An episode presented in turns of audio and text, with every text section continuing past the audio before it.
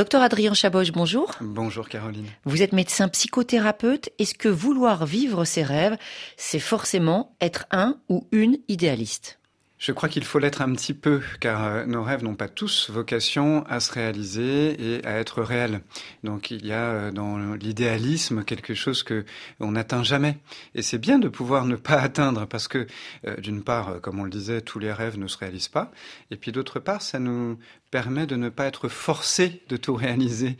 On peut avoir des idéaux et simplement aller là au plus loin où on peut. Et si on passe en quelque sorte à côté de son rêve, comment faire pour ne pas s'enfermer, devenir prisonnier de ses regrets en allant un peu plus loin, on se dit quand même que la réussite, c'est beaucoup d'échecs et euh, que les rêves sont un moyen et non pas une fin.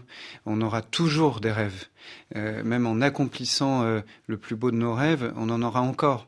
Donc d'échouer ou de ne pas réussir sur ce rêve n'est qu'une étape.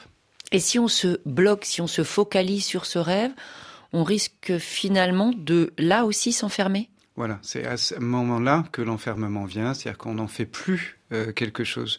On n'en tire plus les, les, ingrédients qui nous ont déjà permis de traverser des choses sans s'en rendre compte.